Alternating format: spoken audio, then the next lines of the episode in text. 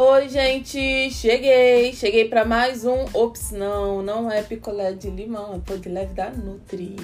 E cá estou eu com o Paulo para mais um episódio. Estou animada. Oi, pessoal. Estou animada porque há muito tempo, já falei no episódio anterior, há muito tempo queria gravar um podcast com o Paulo. E ele tem desse, ele vai decidir os assuntos e vai ser assim, em forma de conversa, a gente vai deixar a conversa rolar, acontecer, vai ser bem espontâneo. Inclusive, ele decidiu o assunto praticamente agora, mas vai ser uma conversa muito legal, porque o episódio anterior foi o nosso primeiro, foi o nosso teste e eu amei a dinâmica. Não avancem esse podcast, hein? Vai, amor, pode começar. O que, que tu quer falar? Então, uma coisa que eu tava falando com a Ana Paula era sobre como é que pode um marido de uma nutricionista ser gordinho. Uhum, Eu sou gordinho uhum. e queria que a Ana Paula explicasse. Você sabe que eu sou filha de professora, né? Sei. Minha mãe dá aula para dava aula até quarta série. Então, ela ensina os alunos a fazerem conta de mais, de menos, de multiplicação, de conta de dividir, né? Sim. Eu não sei fazer conta de dividir. E eu sou filha de professora. Como é que pode, filha de professora, não saber fazer conta de dividir? Ah, mas você usava calculadora? Eu faço de cabeça algumas contas. Não, mas isso é verdade. A Ana Paula sabe fazer contas de cabeça. Ela E sabe somar números assim.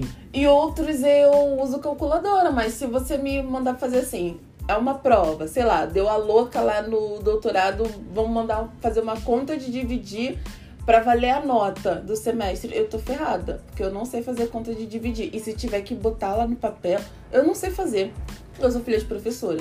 A mesma coisa, você é casado com uma nutricionista, não significa que você tem que ser magro.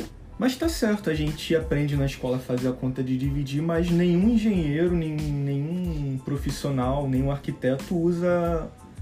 faz na mão. Todo mundo usa calculadora pra isso.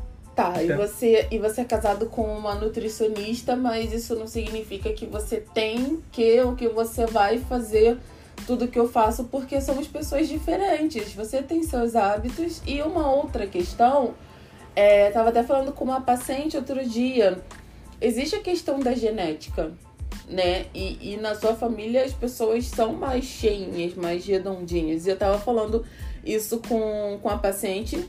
Tem também a questão da influência da infância, que algumas pessoas, por exemplo, a gente durante a infância vai se formando e amadurecendo o nosso tecido adiposo, que é o tecido de gordura. Esse tecido, imagina o plástico bolha, que geralmente vem aquele, sei lá, você compra uma TV vem no plástico bolha. Imagina que durante a infância você formou muitas bolinhas. E aí cada bolinha dessa vai ser preenchida com gordura. Se você tem muitas bolhas de gordura nesse tecido adiposo, você vai ter sempre uma facilidade maior para engordar, Pra acumular, né? para E acumular. essas células de gordura, elas, elas dificilmente saem do corpo, elas ficam lá pra sempre, é isso? Essas células, sim, elas ficam. Você pode diminuir a quantidade de gordura dentro dessas células, dentro das bolhas, mas você não vai diminuir a quantidade de bolinhas que tem em você. E, por exemplo, na minha família, as pessoas não têm sobrepeso. Se eu for ver minha família, todo mundo é meio esbeltinho e tal. Então, assim, é só um exemplo para ficar didático. É possível que na minha família, geneticamente, nós não tenhamos muitas bolhas de gordura. Então, se vamos supor que na minha, vamos supor que na sua família as pessoas nascem com 100 bolhas de gordura. Imagina um, plástico bolha com 100 bolhas. E imagina que na minha as pessoas nascem com 30 bolhas. Olha a diferença. Então, vamos supor, se eu, Ana Paula, só para ficar didático, tenho 30 bolhas de gordura, eu posso encher as minhas bolhas de gordura e aí quando eu mudar meu hábito, mudar minha alimentação, vai diminuir a quantidade de gordura nas minhas bolhas, eu vou emagrecer, mas eu não vou ter aumento dessa quantidade de bolhas. Então, para mim, para o meu emagrecimento, vai ser muito mais fácil porque a minha genética me favorece. Tem pessoas que não, que tem mais bolhas de gordura, tem mais facilidade para acumular essas bolhas de gordura. né? Tem pessoas que têm uma concentração maior de gordura na região do abdômen. Então, essas pessoas, elas também é, são pessoas que, assim, para além da questão do peso, são pessoas que vão ter mais facilidade para desenvolver algum tipo de doença, um colesterol alto, é, uma hipertensão, uma diabetes. E tem pessoa que engorda. Eu vou dar um exemplo, eu mesma, se eu ganho peso, a maior parte vai para a coxa, vai para a bunda, vai para o peito. Barriga aumenta, aumenta, mas não é aquela coisa assim de ficar super roliça, sabe? Tem pessoas que quando engordam já notam um aumento de a concentração de gordura na região do abdômen, né? Então, isso já é um outro tipo de obesidade. Existem vários tipos de obesidade. Obesidade não é só, ah, meu IMC deu acima de 30, eu sou obeso. Existem vários tipos de obesidade. E até uma postagem que eu vou fazer, existem pessoas obesas que são metabolicamente saudáveis. Eu tenho uma paciente que ela é metabolicamente saudável. A glicose dela é linda e ela tem obesidade grau 3 a glicose dela é maravilhosa, o colesterol dela é maravilhoso, ela tem pressão baixa e ela é bem obesa, mas o metabolismo dela é melhor que o de muita gente que visualmente é, é magra. É, entendeu? Então, assim, a questão de você ser casado com uma nutricionista e você ser gordinho hum, tem muito menos. Tem muito mais a ver, assim, com questões suas do que com a minha profissão, sabe? Que nem é. minha mãe. Minha mãe é professora, mas beleza. Eu tive outras professores ao longo da vida. Eu posso pegar um livro lá e aprender. Eu não faço conta de dividir porque, não sei, não faço. Ah, existe calculadora? Agora também não quero mais aprender. Quero aprender outras coisas. É, eu confesso que essa questão do emagrecimento para mim sempre foi, um, sempre foi uma coisa difícil.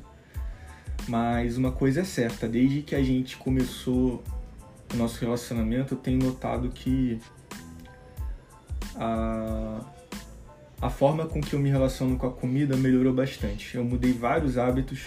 Melhorou mesmo. É, por exemplo, eu sempre gostei muito de comer é, carne, carne, como é, carne processada, linguiça, linguiça salame. Linguiça calabresa era a minha comida preferida, mas depois eu nunca mais coloquei esse, esse negócio dentro da, de mim, sabe? Nunca mais é muito forte, mas come muito, mas muito, mas muito menos, muito menos mesmo. Né? Muito menos mesmo, assim, a alimentação melhorou muito.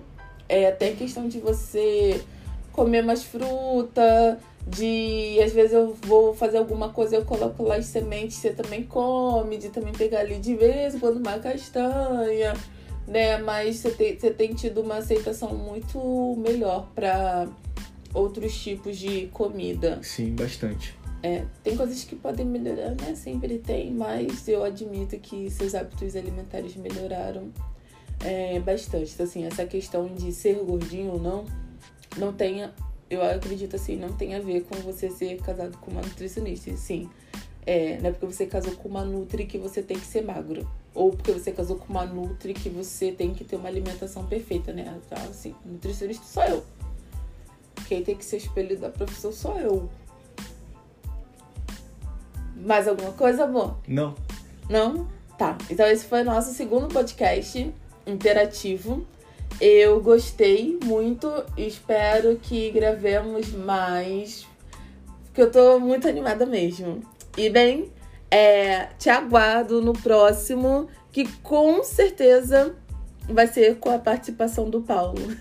E se quiser, se puder, se quiser, é, visite minhas redes sociais, Nutri Ana Paula Câncio no Instagram, Nutricionista Ana Paula Câncio no Facebook e no YouTube você também me acha, se você digitar Nutricionista Ana Paula Câncio. Bem, é isso e até o próximo. Beijinho!